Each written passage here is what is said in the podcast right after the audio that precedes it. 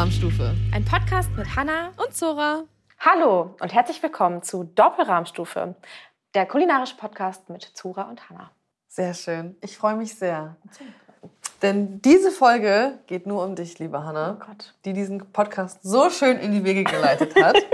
Und ich muss sagen, ich bin ein bisschen aufgeregt, weil ich habe noch nie in meinem ganzen Leben jemand anderen interviewt und kenne es eigentlich nur selber interviewt zu werden. Da fühle ich mich wohl.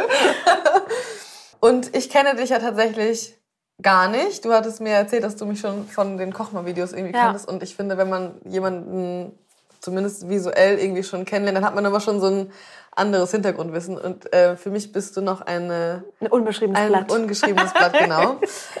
Und ähm, ich habe dich in der letzten Folge extra nicht gefragt, wie alt du bist, denn ich weiß es auch nicht. Wie alt bist du eigentlich? ich bin 30 geworden letztes Jahr. Ja. 92er Jahrgang. Ah, okay. im war, das, August. war das ein Ding für dich? Überhaupt gar nicht. Nee? Ich wollte einfach nur eine richtig fette Party machen und habe das zum Anlass genommen, dass ich 30 werde. Aber ob das, dass diese Zahl jetzt einen Unterschied macht, nee, Okay. gar nicht, nichts. Die Party war geil. Die Party war geil, was hast du gemacht? Ich habe in Neukölln einen, einen ähm, Skate-Shop gemietet, der früher mal ein Restaurant war, was richtig weird war, weil ich drei oder vier Monate in Berlin nach einer Location gesucht habe und es nichts gab, was man bezahlen konnte. Und der Typ hat gesagt, ja, ist gar kein Problem, ich räume dann alles raus. Und hat den kompletten Laden leer geräumt. Aber ich Geil. konnte erst um acht rein. Dann kam mein Vater, hat die Technik aufgebaut Mhm. und Musik und sowas alles. Und ich habe ein Brot- und Butterbuffet ähm, gemacht Lecker. und mein und einen Signature Limoncello Gin Drink vorbereitet und dann dann war ich die ganze Zeit Ging's nur noch ab. euphorisch und konnte mich mit niemandem unterhalten. Ich weiß jetzt, wie Menschen sich fühlen, die heiraten und sagen, sie waren total überfordert an dem Tag, Mhm. weil da ganz viele Leute nur für sich, für, für einen da waren.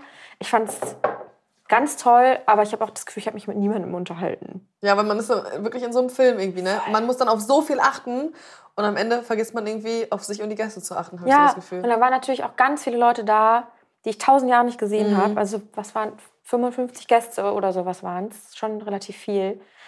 Und ich hatte auch teilweise immer so ein schlechtes Gewissen, weil ich jetzt dann, weil Dann sind die die Person extra- alleine genau. extra gekommen und hat sich mit denen nicht unterhalten. Aber im Großen und Ganzen war es eine tolle Party zu meinem 30. Geburtstag. Okay, verstehe. 30 bin ich. Ja, 30 ist irgendwie, finde ich, schon ein spezielles Alter. Ich habe da nun schon hinter mir, die 30. Und ich habe da schon so ein bisschen drüber nachgedacht. Aber Ja. darum sollte es hier gar nicht gehen. Ähm, Weil sagen nicht auch, also ich, das, das, am öftesten habe ich eigentlich gehört, dass so die 30er, das 30er sind das Geilste. Ist auch geil, weil man irgendwie dann nicht mehr so grün hinter den Ohren ist, weißt du? Man ist dann schon so, in den meisten Fällen, sag ich jetzt mal, hat man dann Studium, Ausbildung, irgendwie alles abgeschlossen und dann hat man so seinen richtigen Alltag. Ja. Also man hat so seinen Job, zu dem man geht und man hat irgendwie so, die Freunde haben sich alle so ausgesiebt und haben sich dann so ein bisschen gefestigt und dann ist man irgendwie, also es hat einen ganz anderen Drive irgendwie. Voll. so ich glaube, die großen Entscheidungen, die man trifft, die sind schon getroffen. So. Ja. Und das, was man dann macht, das ist. Das sind zwar alles wahrscheinlich immer noch große Entscheidungen in den 30ern, wahrscheinlich Haus, Kind, Hund Mhm. oder sowas, aber Ist auch spannend. ist auch spannend. Die sind dann irgendwie so langfristiger. Ja, das stimmt. Du hast jetzt gerade schon gesagt, dass dein Papa die Technik bei deinem Geburtstag aufgebaut hat. Und in Vorbereitung für diesen Podcast haben wir auch überlegt, ob dein Papa irgendwie den Jingle oder sowas macht. Was Ja. machen deine Eltern denn beruflich? Wie bist du überhaupt aufgewachsen? Ähm, also mein Papa ist Künstler, der macht alles. ähm, aber genau, wenn man, wenn man ihn jetzt fragen würde, würde er sagen, er macht Musik und Möbeldesign. Ist aber so, hat eine Malerlehre gemacht und dann als Theater, Kulissenbauer, Maler gearbeitet und dann nochmal Kunst studiert und dann einfach als Künstler gelebt. Bilder gemalt, Das stelle ich mir immer super romantisch gemacht vor. super romantisch. Ich bin ja in einem kleinen Bauernhaus in Mecklenburg mit neun, in einem Dorf mit neun Häusern aufgewachsen Mhm. und unser Haus war ein altes Bauernhaus, 300 Jahre alt. Und Wow. mein Papa hat da in einem, eine riesen Werkstatt gehabt und war immer da, weil er immer von zu Hause aus gearbeitet hat.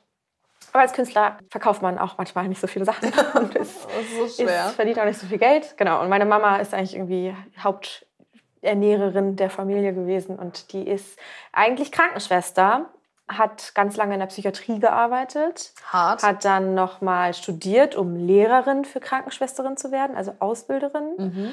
Und hat dann nochmal studiert, um jetzt ein Montessori-Studium nochmal abgeschlossen, weil sie jetzt Schullehrerin ist in einer Schule für körperlich, geistig beeinträchtigte Kinder in Nordwestmecklenburg, in so einer Ja. kleinen Schule. Genau. Und das machen meine Eltern.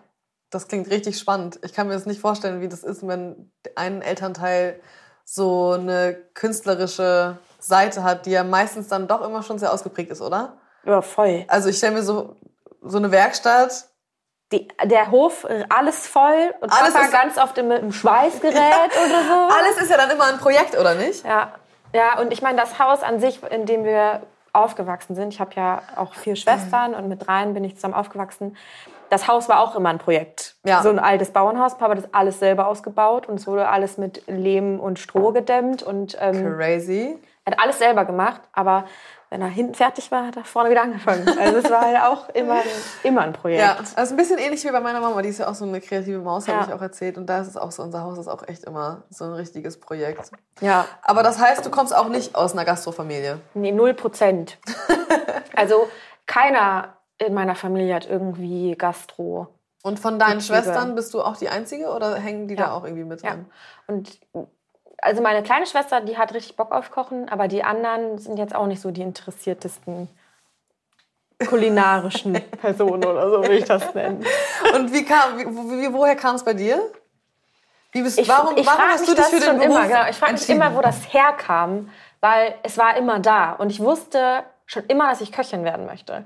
Es sieht, meine Mama hat sogar in meinem Fotoalbum gibt es ein Foto, da habe ich mit neun Jahren oder sowas ein Tellergericht gemacht. Das bestand aus einem Stein, habe ich Mhm. sehr ge besonders gesucht und ausgewählt. Das war nämlich ein Fisch. Ja. Den habe ich mit Kreidefarbe angemalt, aussah, dass er aussah wie so ein Seelachsfilet. Dazu gab es Brennnesselspinat, Lehmkroketten und eine Zitronenscheibe aus Bauschaum. Das ist nicht dein und es sieht ultra realistisch aus. So was hast du gemacht. Das ist richtig weird. Ich wusste es schon immer. Und seit ich das irgendwann mal geäußert habe, habe ich nur noch Kochbücher zu meinem Geburtstag bekommen von meinen Großeltern, von meinen Tanten. Wie alt warst du da, als du sowas gemacht hast? Naja, so zwischen neun und elf Okay. oder sowas. Mit Wow. zwölf habe ich meinen Eltern mal so ein, da habe ich ein Jamie Oliver Buch gehabt. Oh ja. Nee, stimmt gar nicht, es war ein Tim Melzer Buch. Ah, okay. Jamie Oliver kam dann auch. Aber Tim Melzer, dann gab es ein Drei-Gänge-Menü, habe ich dir zu Weihnachten geschenkt. Meine Schwester hat gekellnert und ich habe gekocht so einen Salat mit Grapefruit im Parmesankörbchen. Ich habe irgendwas mit Lachs und danach irgendwie so Milchreis und Sahne drin. So Wie richtig du abgefahren mit zwölf. Oh Ja. Gott, mein Ja. Herz, Hannah. Und so, ich weiß, ich, mit sieben habe ich mir das erste Mal, und keiner von meinen Schwestern hat es je verstanden, äh, habe ich mir ein Glas Oliven zum Geburtstag gewünscht. Die grünen Oliven mit Paprika drin, weil ich die so lecker fand. Oh, die Seitdem habe ich jedes lecker. Jahr ein Glas Oliven, diese schmalen, dünnen, Ja. zum Geburtstag bekommen. Stand immer da und immer so, du kannst dir zum Geburtstag alles wünschen und du wünschst dir ein Glas Oliven. Und liebst du sie immer noch so What's sehr? wrong with you? ähm, nicht mehr die mit Paprika drin, Jetzt mit äh, Mandeln. die mit Sardellencreme. Ah. Die finde ich auch richtig geil. Mhm. Ja, aber Oliven, zur Konfirmation habe ich ein 5 Kilo Glas Oliven bekommen. So ein Oschi, Alter. Das geil. Ja, Mann, ich fühl's. Also ich bin, ich, ich würde sagen, ich bin Köchin durch und durch und ich bin mega froh, dass ich meinen Traumberuf gef- gefunden habe. Ja. Dass ich sagen kann, ich kann den Beruf ausleben, der mein absoluter Traumberuf ist. Ich finde auch, dass das eine sehr, sehr große Erleichterung im Leben ist, wenn man ein, wenn, wenn man das weiß, Ja. ne? was man in seinem Leben, also wenn man, was man mit seinem Leben beruflich machen möchte, dann hat man ein großes Problem weniger Ja, irgendwie. total. Und wie alt warst du dann, als du deine Ausbildung angefangen hast? Das ist, ja, da kommen wir dazu, dass ich es nämlich nicht so durchgezogen habe, wie ich das eigentlich seit ich zehn bin schon immer gesagt sag, habe. was hast du für eine schulische Laufbahn? Also mit 16, ich habe ganz normal Gymnasium zwölf Jahre gemacht. Mit 16 wollte ich eigentlich abbrechen und sagen, ich mache jetzt eine, Koch, eine Ausbildung zur Köchin. Meine Eltern so, nee, mach doch Abi, ist besser, Ausbildung kannst du immer noch machen. Hab Abi gemacht, ich habe es geschrieben, das Abitur. Habe es eventuell nicht bestanden. Ja, das mit dem Lernen, das hatten wir ja auch ähm, Mit schon. Lernen, das, boah, ich war Schülersprecherin, ich habe mich krass ins Abi-Komitee eingebracht, Ja. habe coole Partys organisiert. Aber Lernen ist nicht so meins. Ich habe mich mit den Lehrern auch irgendwie verhaspelt, weil die eventuell auch im Lehrervorstand saßen und ich im Schülervorstand und da auch jemand meine Prüfung abgenommen hat, der Ah. dann vorher gefragt hat, wie viele Punkte ich brauche und mir einen Punkt weniger gegeben hat, als was ich brauchte. Das war so eine richtige Oh, ich habe es gehasst. Und mir war ganz, ganz schnell klar, dass ich niemals im Leben dieses Jahr wiederholen würde, um nochmal Abi zu machen. Weil ich wusste eh, ich will eine Ausbildung machen, Ja, was okay. Praktisches. Ich will nicht studieren. Skip it. So wie ich Schule gemacht habe, ist auch das Dümmste. Und da habe ich gesagt, das war die schlauste Entscheidung ever, dass ich so schlau bin, zu sagen, ich sollte Ja. niemals studieren. Sehr gut. Weil das, das wäre die dümmste Entscheidung gewesen, weil ich einfach nicht lernen kann. ja, So. aber weißt du was? Meine Strategie war, weil ich kann ja auch nicht so gut lernen, Ja. mogeln.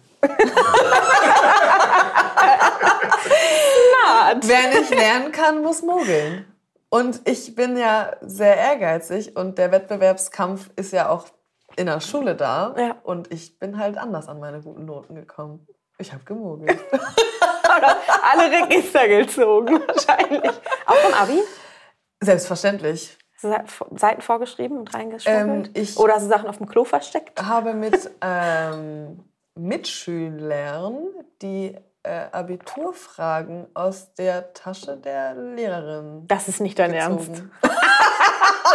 Zumindest im Deutschabitur Oh wusste ich, ähm, welche Frage auf mich zukommt.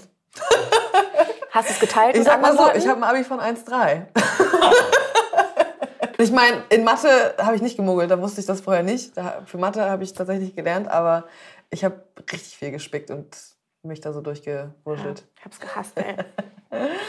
Okay, also du hast dann das Abitur. Ich habe Abitur lassen. geschrieben und dann, und dann bin ich aber direkt danach, habe ich gesagt, ich muss raus hier aus der Kleinstadt, aus Parchim und bin nach England gegangen als Au pair für zehn Monate. Obwohl ich eigentlich nach Irland gehen wollte, aber meine Au-pair-Familie hat mir zwei Wochen vorher abgesagt. Da musste ich ganz schnell eine neue Familie finden.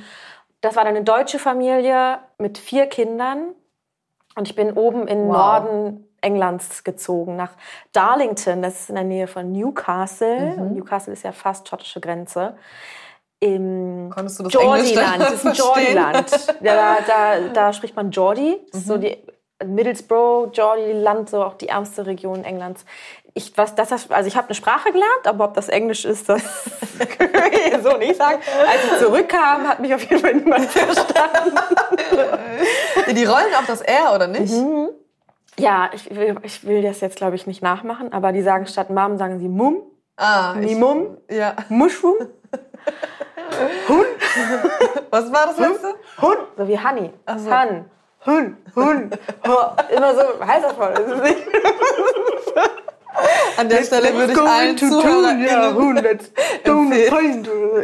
komisch. das Video anzugucken.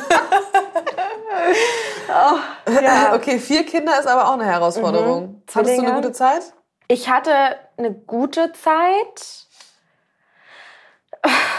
Ja, schon. Ich würde schon sagen, dass ich eine gute Zeit hatte. Also ich habe da meinen besten Freund kennengelernt, Liam.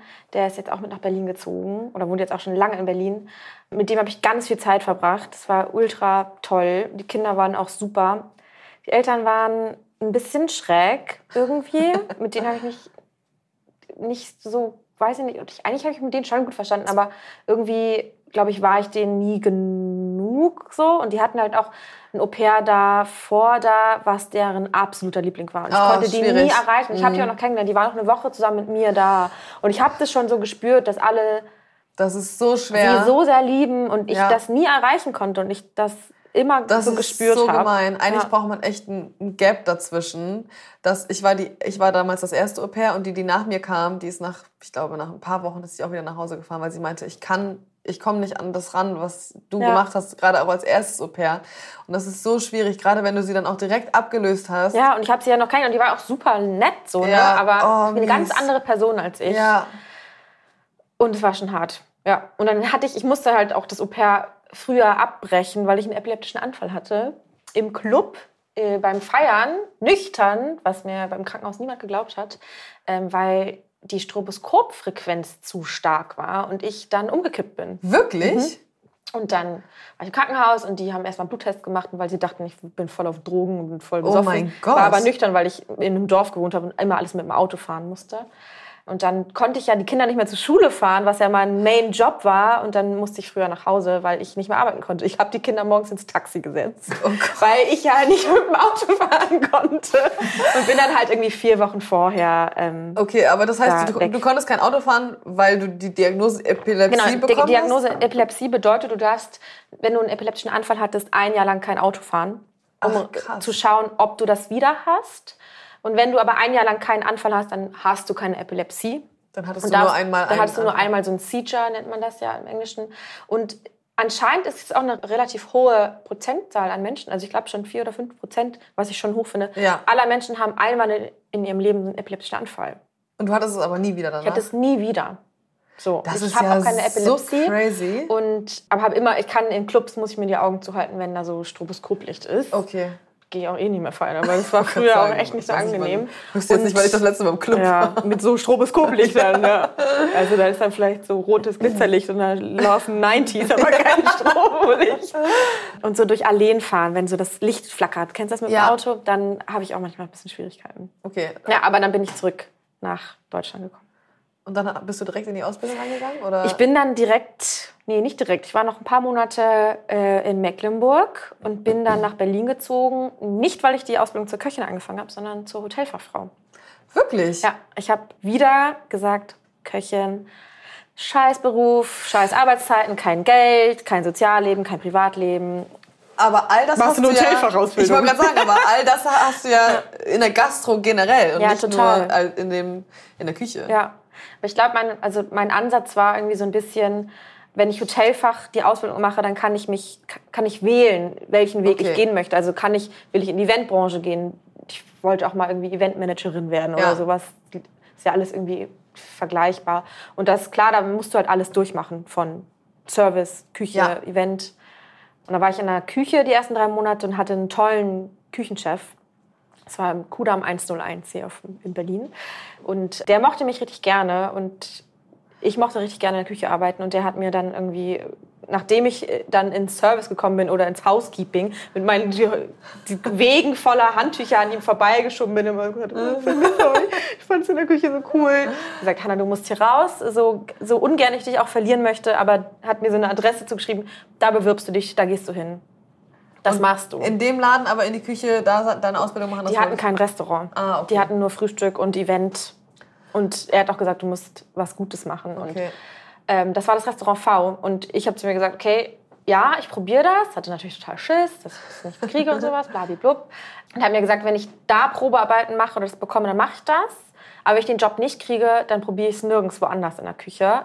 Und wäre gewechselt ins Adlon. Also ich hätte mich dann, ich hatte mich schon so halb im Adlon vorgestellt und hätte zwar die Ausbildung gewechselt, Mhm. um noch professioneller quasi meine Ausbildung zu machen und ein bisschen Ja. höheres Niveau. Halt Adlon Kempinski ist halt wow. Ja. Ähm, aber das, ja, ich wurde halt genommen im V.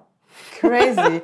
Also erstmal richtig ungewöhnlich, dass du deine Ausbildung zur Hotelkauffrau oder Fachfrau Fachfrau. mit der Küche angefangen hast. Weil im Ausbildungsplan fängt man ja, also ich weiß nicht, ich habe es noch nicht gehört, dass man dann direkt in der Küche anfängt. Ich glaube, wahrscheinlich waren also- alle Posten schon gerade mit Azubis Okay. in dem Hotel Ja. belegt und es wird ja immer so rotationsmäßig getauscht. Vielleicht zur Erklärung, selbst wenn man eine Ausbildung zum Koch oder Köchin macht, muss man eigentlich laut Ausbildungsverordnung dann auch mal in den Servicebereich und ins Housekeeping und andersrum genauso. Ja. Die Hotelfachfrauen und Männer müssen dann auch mal in die Küche und halt alle Bereiche abdecken. Ja. Das heißt, es kam dir ja voll zugute, dass du dann erst in der Küche angefangen Ja. hast. Krass, und dann warst du im V. Ja, es war echt verrückt. Ich habe mich da beworben und dann haben sie angerufen und gesagt, ja, kannst du zum Probearbeiten vor, drei Tage Probearbeiten vorbeikommen. Ich krass aufgeregt, ey.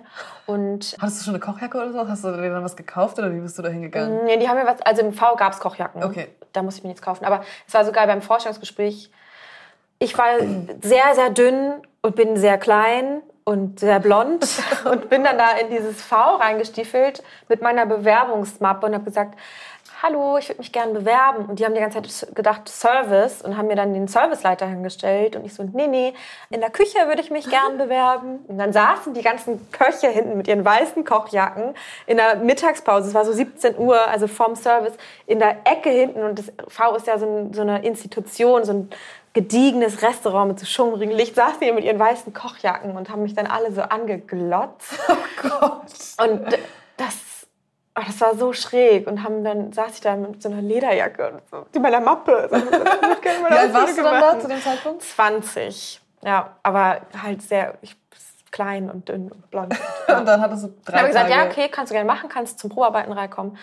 Und dann habe ich mir Urlaub genommen, weil mein Hotel durfte nicht wissen, dass ich mich da beworben habe. Bin zum Probearbeiten hingegangen, habe als allererste Aufgabe eine Fleischerkiste französische Bluttauben hingestellt bekommen, die ich die Köpfe packen musste.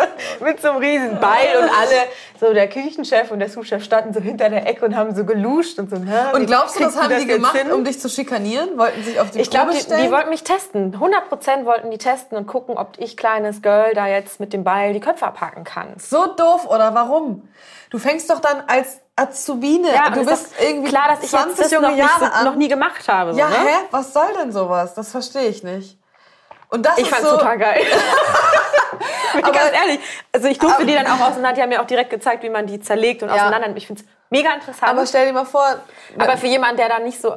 nur, ja. genau, nur weil du das dann an deinem ersten Tag als Probearbeiterin nicht schaffst, heißt es ja trotzdem nicht, dass aus dir kein guter Koch, Köchin wird. Ja. So, du kannst es ja trotzdem schaffen. Ja. Du musst halt nur, ne, und klar, in deinem Fall, wenn es dir Spaß gemacht hat, umso besser, ne? Aber ich finde das trotzdem irgendwie so krass, dass man, wie kommt man dann auf die Idee? Ja, und wahrscheinlich auch so... Du, also... Das, das ist ein ganz schmaler Grad, ob du die Person total verstörst und die Ja, ja. nie wieder einen, einen, den Fuß in eine Küche setzen möchte oder sowas. Aber ja, ich meine, das ist klar, weil so eine Aufgabe mussten wir da viel machen. Und wenn ich da die Ausbildung mache, dann. Ich habe es irgendwie nachvollziehen können. Ich fand es schon auch ganz schön hart, weil es, ich war, es war mir zu 100% klar, dass sie das extra machen, weil die mir das nicht zutrauen, dass ich das hinbekomme. Aber die drei Tage waren schon irgendwie dann geil. Was? Und ich habe mich gut angestellt und die waren total überrascht. Und dann wurde ich äh, in, die, in die Ecke wieder zitiert von meinem Küchenchef und der hat gesagt, Hanna, pass auf, wir bieten dir laute Musik, wenig Geld, kein Sozialleben und richtig viel gute Laune. So hat er das, glaube ich, gesagt. Und wir würden dir das, wenn du das machen willst, dann kannst du das machen. Aber das ist ganz klar, dass du das alles In Kauf nehmen musst. in Kauf nehmen musst. Und du darfst nicht verkürzen, du musst die drei Jahre durchmachen. Hier, Ach, wird, nicht, hier wird nicht verkürzt, im V wird nicht verkürzt. Aber du hättest auch nicht verkürzen können, oder? Ja, ich glaube, wenn du dich in der Berufsschule sehr gut anstellst, Ach so, dann ja, kannst doch. du auf zweieinhalb Jahre Ja. verkürzen. Wenn du, genau, weil ich kein Abi habe, hätte ich nicht verkürzen Ja. können. Mit Abi darf man automatisch auf zwei Jahre oder zweieinhalb verkürzen.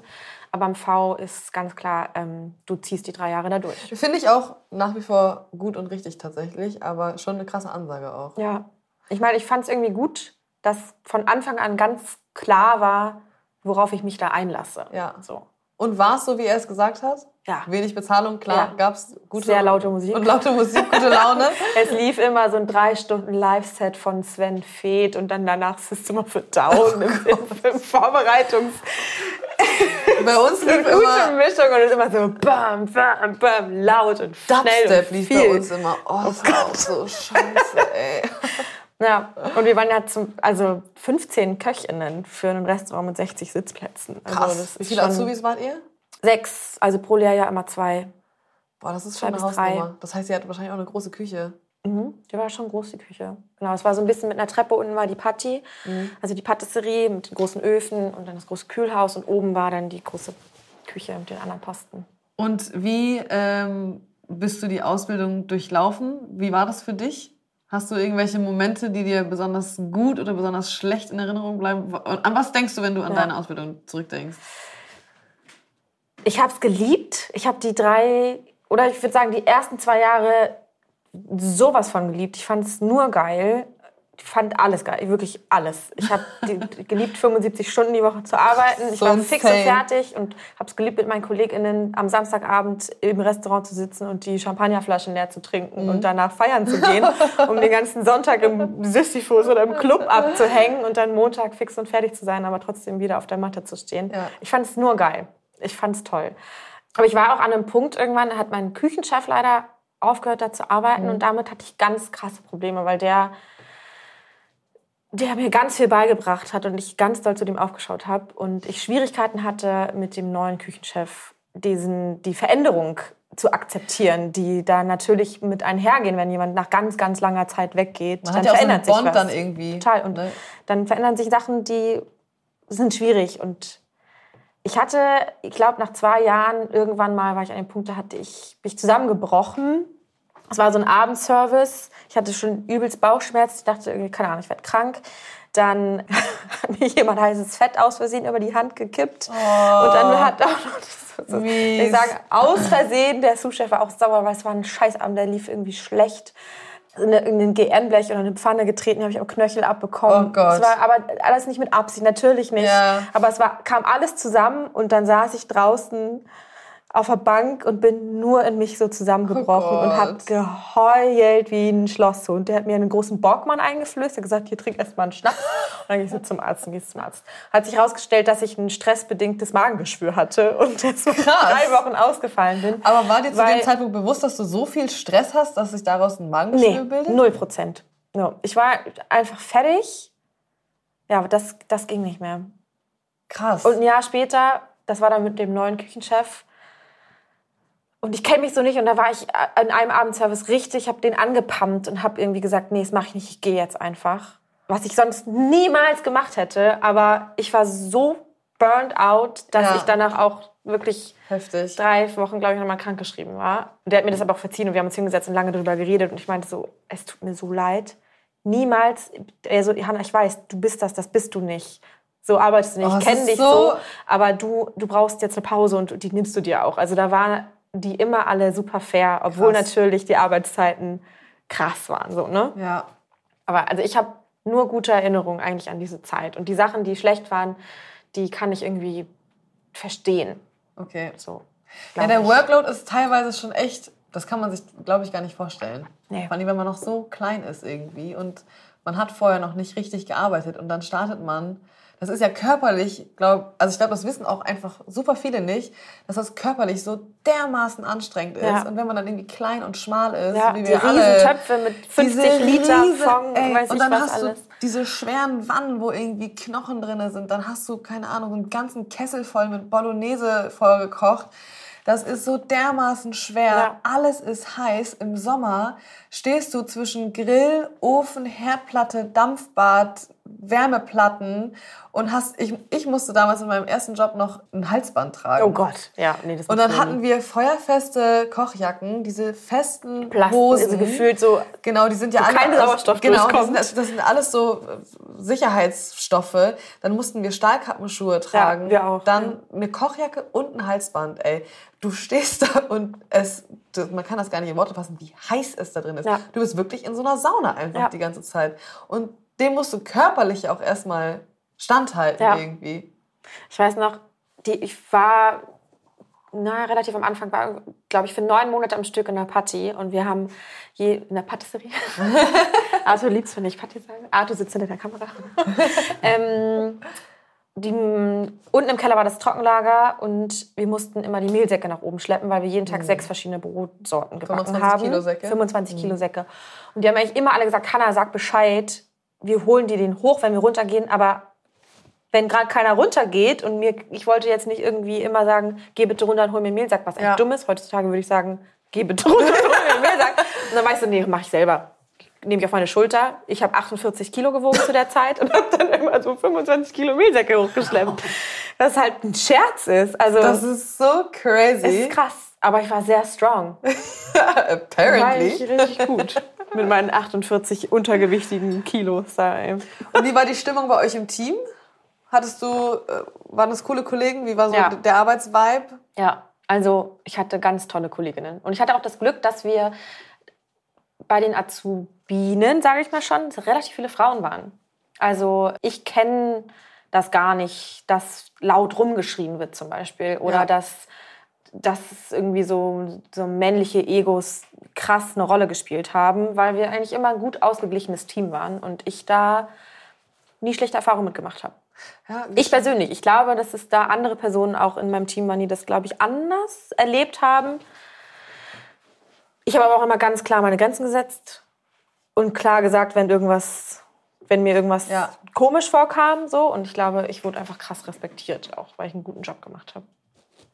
Gut, Ja. wichtig. Aber es waren viele Frauen, das war eigentlich echt immer ganz cool. Und wie, ähm, was für eine Küche war das? Was, was, was hast du gelernt? Ja, wie also- würdest du dein, deine Kochskills beschreiben? Ja.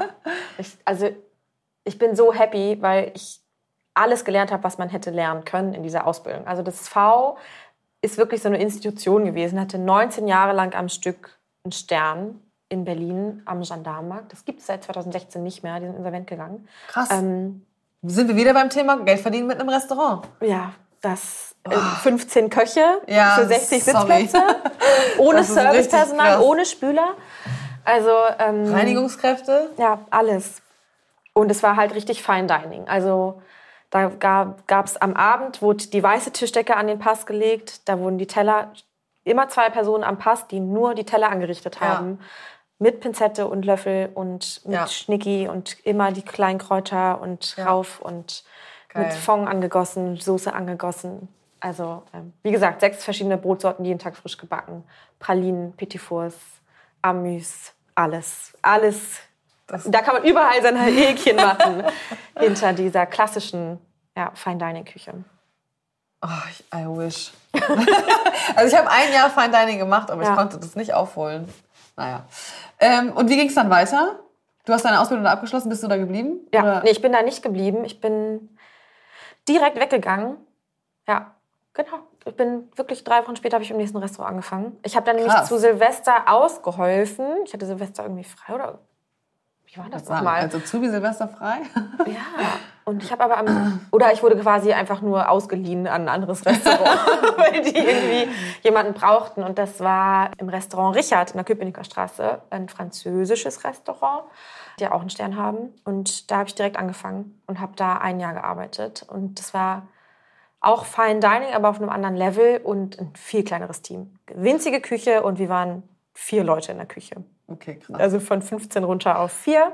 Und mit anderes Level, was meinst du damit? Na, du kannst halt, wenn du nicht so viele Angestellten hast, kannst du einfach nicht so, so kleinteilige so. Gerichte machen. So, ne? Das war irgendwie schon gehoben, aber einfach ein bisschen einfacher, würde ich sagen.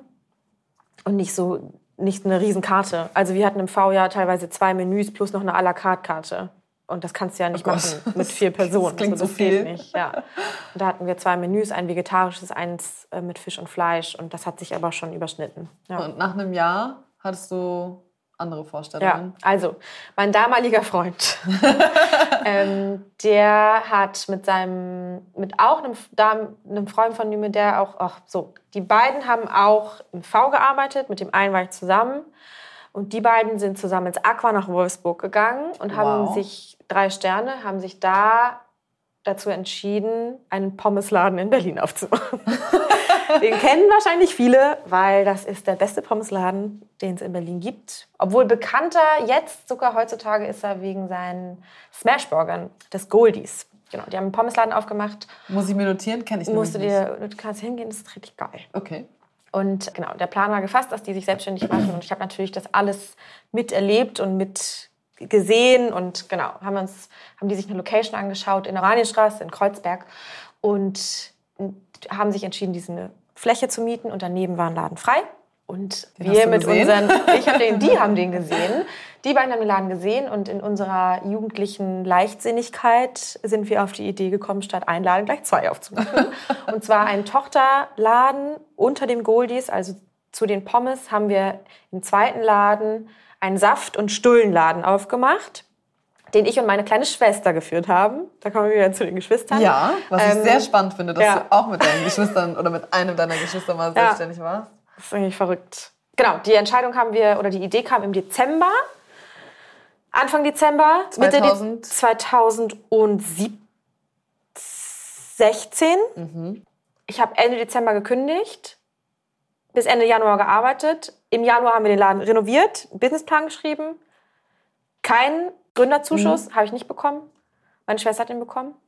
Und wir haben im Februar den Laden aufgemacht. Das heißt, du hast aber auch gekündigt, weil du den Plan dann schon geschmiedet hast oder hast du keine Genau, Lust also mehr? die beiden haben mich und meine Schwester, oder damals waren sie noch zu dritt, uns angefragt, ob wir Lust hätten, das Konzept umzusetzen. Also die Idee kam nicht von mir und auch nicht Okay. von meiner Schwester, sondern von, von den beiden Jungs. Und ja, wir haben einfach gesagt, ja, okay, why not? so, in, so wirklich, das waren sechs Wochen.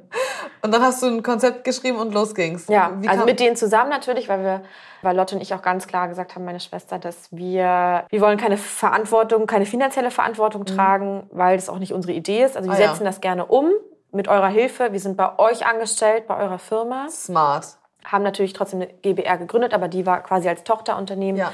bei der anderen Firma mit dabei und haben mit denen zusammen auch das Konzept gemacht. Und weil es war ja wirklich deren Idee, Ja. wir haben das nur zusammen alle halt uns dann so ausgedacht. genau, mit meinem Papa zusammen den Laden ausgebaut. Das war nämlich wirklich Beton pur und wir haben alles, wir haben selber Oh gefliest, wir haben selber Abwasser gemacht, wir haben das in Design gemacht. Wir wollten, dass es so aussieht wie Le Jardin Majorel aus Marrakesch in Blau und Gelb und haben das alles so, Wow. so cool designt und eingerichtet und dann gab es Saft und Stullen. Crazy. Es klingt nach so viel Arbeit. Ja. Und was hat deine Schwester dann da gemacht? Meine Schwester, genau, die hat eigentlich mit uns zusammen, also mit mir zusammen den Laden geführt und sie, ich habe halt das kulinarisch gemacht und Essen, alles, ne, mich um die ganzen Bestellungen und sowas gekümmert und sie hat halt Buchhaltung, den ganzen Kram gemacht, den ich Wichtig. nicht kann.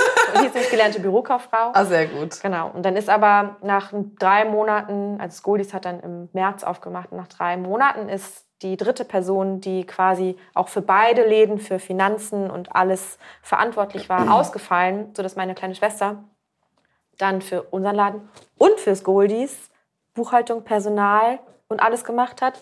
Ich alleine den Saftladen. Oh Gott. Dann wurde es ganz schnell zu viel. Die beiden Jungs waren drüben auch alleine. Völlig und verzettelt. es war natürlich Äh, das heißt, ihr hattet auch einen Andrang. Bei euch war viel los. Ihr hattet richtig viel zu tun. Wir hatten, ja, im Goldies gab es richtig viel zu tun. Ich bin halt auch voll oft drüber und habe ausgeholfen im Goldies, wenn da Not am Mann war, dass Mhm. meine Schwester den Saftladen gemacht hat. Es war wirklich eigentlich permanentes Hin und Her. Ja. Und der Saftladen lief nicht so gut, wie das Goldies lief. Und meine Schwester hat irgendwann die Reißleine gezogen und gesagt, das ist nicht das, was wir ausgemacht haben. Das haben wir nicht so geplant. Ja. So, ich mache hier was ganz anderes, als wir anfangsmäßig irgendwie äh, wollten. Und ähm, hat dann gesagt, sie würde gerne uns verlassen. Und dann habe ich das noch ein paar Monate alleine gemacht. Und Aber dann haben wir auch zusammen mit den Jungs vom Goldies gesagt, es macht keinen Sinn, einen Laden durchzudrücken, der nicht so gut läuft wie der andere und der eigentlich nur Kraft kostet, weil Ja. keiner die Kapazität hat, da richtig was Okay. reinzustecken. Und ihr hattet auch keine Kapazitäten gehabt, noch jemanden dazu zu holen, sozusagen als Entlastung. Ich das hätten wir uns geldtechnisch, genau, personalkostenmäßig hätten wir uns das nicht leisten können. So, und dann haben wir gesagt, wie kräftemäßig schaffen wir das nicht. Machen wir lieber so ein Schrecken, nee, ein Ende ohne Schrecken, statt ein Schrecken ohne Ende. So machen wir den Laden nach einem Jahr wieder dicht und haben ihn nicht komplett gegen die Wand gefahren. Okay. Sondern ähm, war spannend, hat Spaß gemacht und dann reicht es jetzt auch wieder. Ist ja für dich auch wahrscheinlich voll die Erfahrung gewesen, so im Nachhinein, Total. was man da alles mitnimmt. Ja. Und, ich glaube, es war die gesündeste Entscheidung, einfach zu sagen, ich, ich bin hier unglücklich, es macht keinen Sinn so, wir, wir müssen Ja. das ändern. ist ja auch super das zumachen. Ja, dann am Ende ja des und ich stand Tages halt auch quasi. teilweise wirklich dann immer sechs Tage da und Oh hatte gar Gott. nicht so viel zu tun und konnte mich aber gar nicht so ausleben. Ja, und ja. ja. Okay, verstehe. Und was hast du, wie, wie ging es dann weiter? Was hat deine Schwester dann gemacht? Meine hat das Schwester was hatte mit dir und deiner vorher- Schwester gemacht eigentlich? Nö, überhaupt Oder nicht. seid ihr da gut Nee. wieder rausgegangen? Wir sind da super gut rausgegangen. Meine Schwester ist dann in die Werbung gegangen, was arbeitszeitentechnisch jetzt auch keinen großen Unterschied gemacht hat. Bei einer Agentur? Bei einer? Agentur, Ja. bei, bei der Agentur in Berlin. bei der Werbeagentur. Und war da auch mega happy und das fand sie total geil. Und ist auch Okay. eigentlich, und jetzt wissen wir das alle, dass das ihr absoluter Traumberuf ist, weil sie seitdem nichts anderes macht. Sehr gut. Und da total drin aufgegangen ist. Ja. Und du? Ich war dann erstmal arbeitslos und brauchte erstmal eine Pause, weil ich fix und fertig war. Boah. Und habe lange gebraucht, rauszufinden, was ich dann jetzt eigentlich möchte, weil mir ganz klar war, ich schaff's nicht mehr voll in die. Nach so einem Jahr könnte ich jetzt nicht wieder voll in der Küche arbeiten, so, obwohl Ja. Das voll Bock gemacht hätte. Aber ich habe mich dann genau dazu entschieden, mich bei Kitchen Stories zu bewerben. Die haben aber keine Vollzeitstelle gesucht, sondern nur eine Freelancerin. Und dann habe ich gefreelanced, damit ich bei Kitchen Stories als Freelancerin arbeite. Habe das einen Monat gemacht und dann haben die mich fest Sehr gut. Ich habe dazwischen halt noch so ein paar Caterings gemacht. Aber ja, genau. Und dann war ich vier Jahre bei Kitchen Stories. Also Als- bei einem Online-Kochbuch als Rezeptentwicklerin und genau, habe so Foodstyling gemacht und ja, Ist ja eigentlich der Traum von so, so vielen, oder? Ja. Dass du quasi dass die Liebe zum Kochen ausüben kannst, ohne dass du den ganzen Shit hinten dran hast Ja. mit den Arbeitszeiten, mit der schlechten Bezahlung, mit dem Lärm und Ja. dem Gestank. Ja, und ich habe, weißt du, so Montag bis Freitag, festes Einkommen, Ja, mega. kreativ arbeiten Ja. und irgendwie, es war geil. Es hat Ja. genauso funktioniert. Es hat Bock gemacht. Vier Jahre war ich da. Vier Jahre. Seit wann bist du jetzt nicht mehr da? Seit letztes Jahr April bin- habe ich mich dann selbstständig gemacht, ja. Das heißt, du warst erst selbstständig, halb selbstständig, hast da alles mitgenommen und gelernt, was man in der Selbstständigkeit braucht und Ja. hast dich dann doch nochmal getraut. Ja, naja, also da war ja quasi, war ich ja dann dreimal selbstständig. Also einmal mit dem Saftladen, dann war ich arbeitslos. Dann war ich nochmal für ein, zwei Monate selbstständig. Wo ich aber auch so, ich habe, glaube ich, in der Zeit habe ich gar keine Umsatzsteuer bezahlt, weil ich keine Ahnung hatte, wie man das macht, wie man das berechnet. Und irgendwann musste ich eine übelst fette Nachzahlung machen. Und ich so, ja, oh, uh, weiß ich jetzt auch nicht, was da passiert Ganz ist. ehrlich, ich weiß nicht, darüber können wir auch noch kurz sprechen, wie es Ja. bei dir in der Berufsschule war. Aber warum lernt man das nicht in der Berufsschule, Ja. oder? Weil so viele in den gastronomischen Ausbildungsberufen machen sich selbstständig. Ja. Und als ich mich selbstständig gemacht habe, war das für mich ein großes Mysterium. Für mich ist es immer noch ein großes Mysterium. Teilweise immer noch ein großes Ja, Mysterium. man fuchst sich dann halt irgendwann so ja, rein. ne? Aber ob das alles richtig ist, das weiß man trotzdem nicht, oder? Ja, äh, ich habe das alles ausgelagert. Ja. Ne? Also ich habe eine mega gute Steuerberaterin und Ja. ich habe halt, ähm, ja, als ich noch keine Steuerberaterin hatte, habe ich mich da halt auch irgendwie einfach so reingefuchst, weil irgendwas, irgendwie muss es ja, Ja. regeln. Aber ich habe mich richtig geärgert, weil ich dachte so, das wäre doch eigentlich mal cool, wenn man das das ist auch nicht das, was, was ich, sein ich muss. muss auch an der Stelle dazu sagen, vielleicht habe ich das ein oder andere auch im Studium gehabt.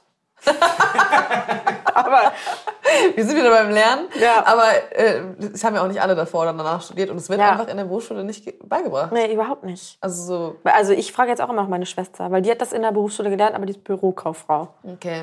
Ich glaube übrigens, dass sie es gelernt Ich hoffe, dass sie es gelernt hat. Oder sie ist einfach so smart und hat sich selbst geaneignet. so. Und äh, ich hätte es eigentlich auch können, aber hab's einfach nicht hingekriegt, selbst das wäre witzig, ey. Ja.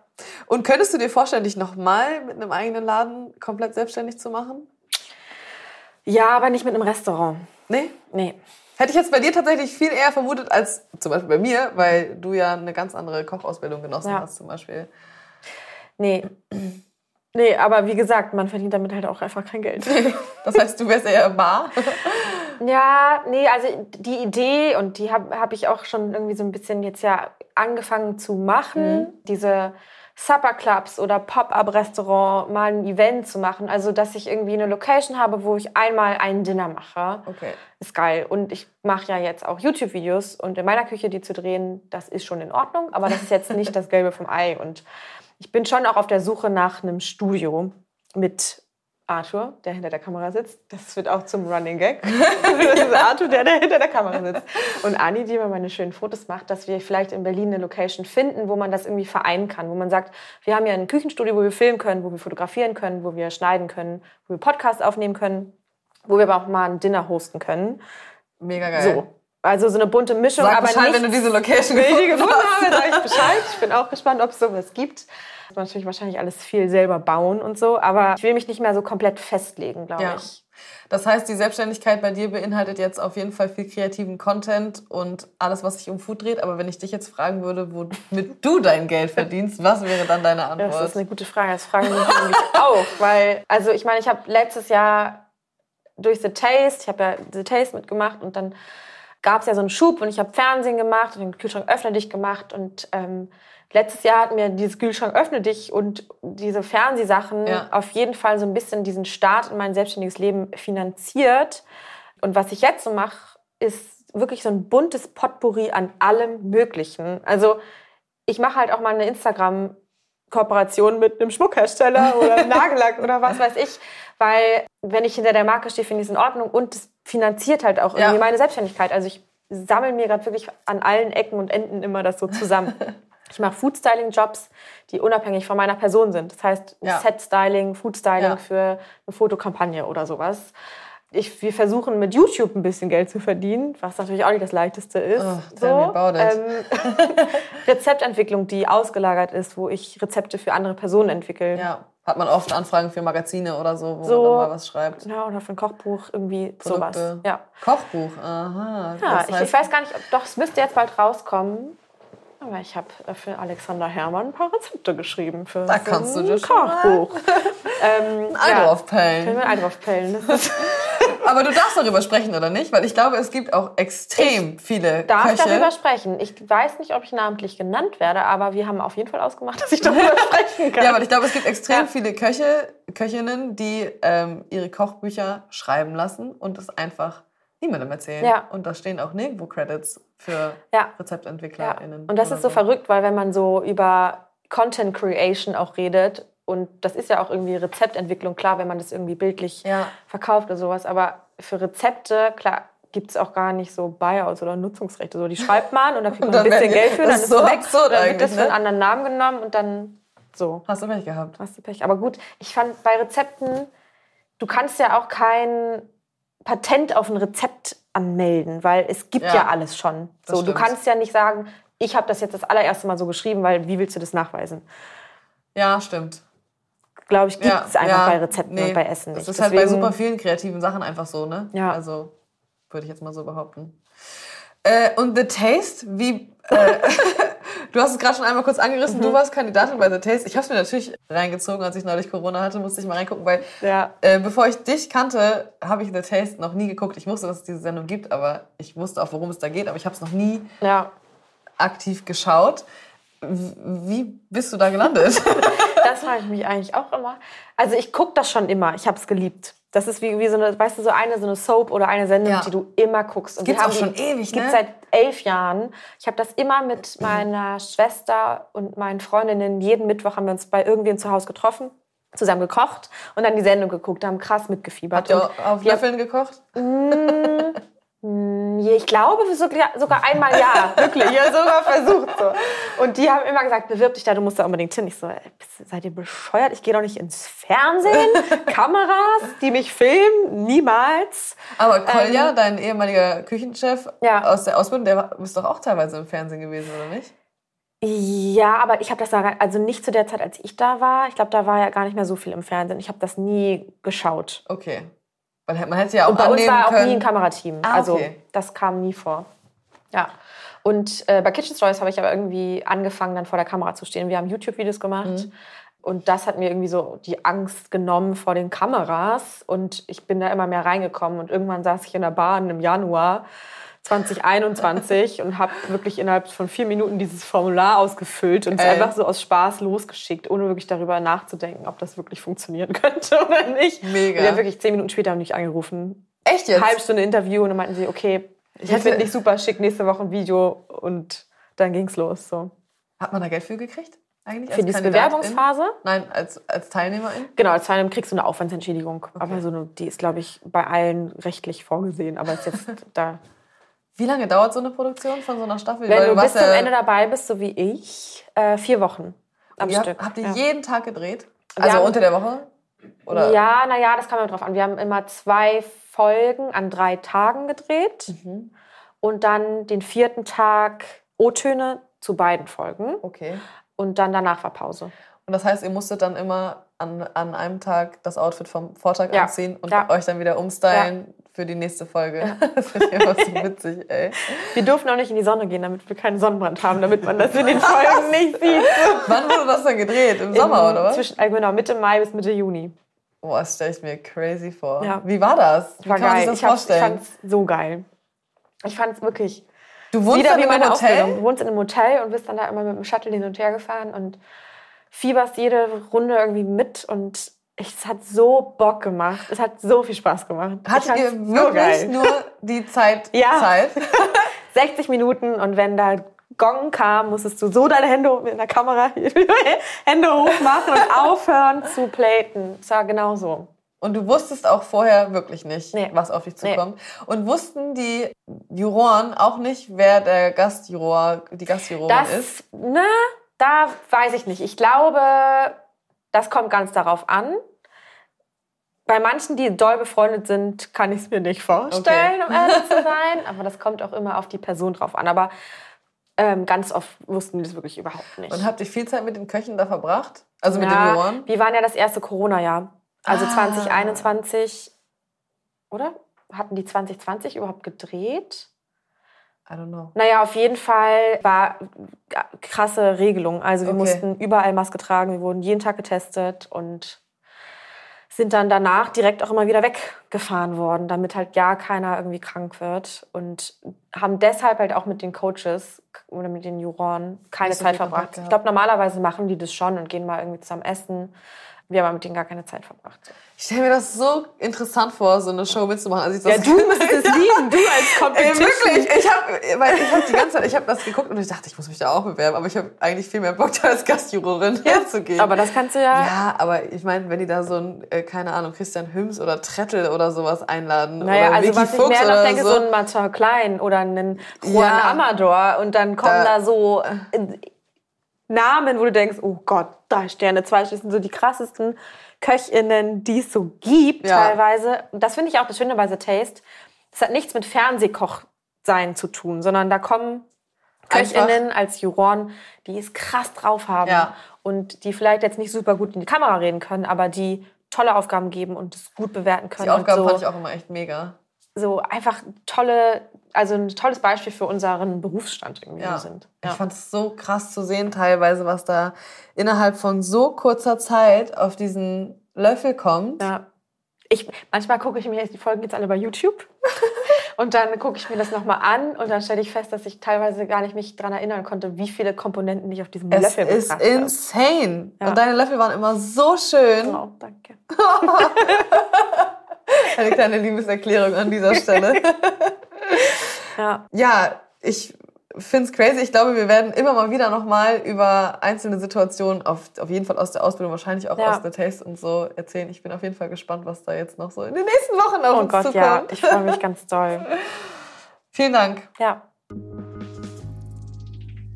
In der ganzen ersten Podcast-Woche bis einschließlich 25.07. erscheinen hier mehrere Special-Podcast-Folgen. Und du hast die Möglichkeit, einen von drei Gutscheinen von Club of Wine im Wert von 25 Euro zu gewinnen. Und so kannst du mitmachen. Abonniere diesen Podcast. Hinterlasse uns eine ehrliche schriftliche Bewertung bei iTunes und oder hinterlasse einen Stern bei Spotify. Erstelle einen Screenshot deiner Bewertung und schicke uns diesen bei Instagram oder via Mail an hallo at doppel-rahmenstufe.de. In den Shownotes kannst du alle Bedingungen nochmal nachlesen.